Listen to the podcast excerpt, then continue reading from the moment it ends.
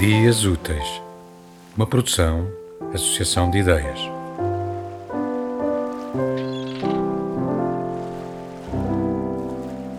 What came into my mind then was one of Belle's songs, Lost at the Fair, and how she had told me that there comes a point in nearly everyone's life when they had to pay attention to the voice inside their own heart, a voice they'd denied for a long time.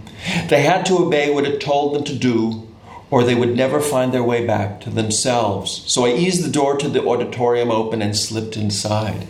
About 30 people were in the audience, and a plump, round faced young woman at the podium wearing a long white peasant skirt and a loose amber colored sweater, was talking in English about her fieldwork in Morocco and showing slides of grizzled old men and women, many of them smiling with concealed amusement, a few of them caught with their mouths open and arms apart as if they were belting out their greatest hits.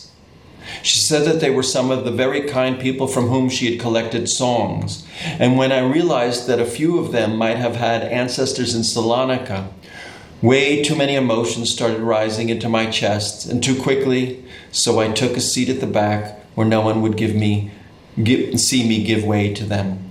Near the end of her talk, the speaker explained that the melodies of the Sephardic Jews have always adapted to the scales and harmonies of the countries in which they've made their homes.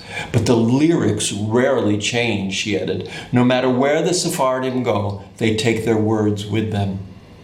That conclusion seemed like it had been searching for me for years. Indeed, it was as if I'd been waiting to hear that one affirmation all my life. And it was obvious at that moment that I'd inherited the ancient and holy words of the Portuguese and Spanish Jews, even if I hadn't been aware of it.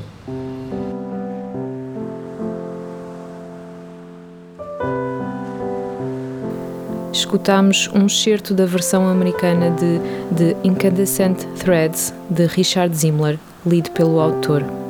A edição é da Parshan Books.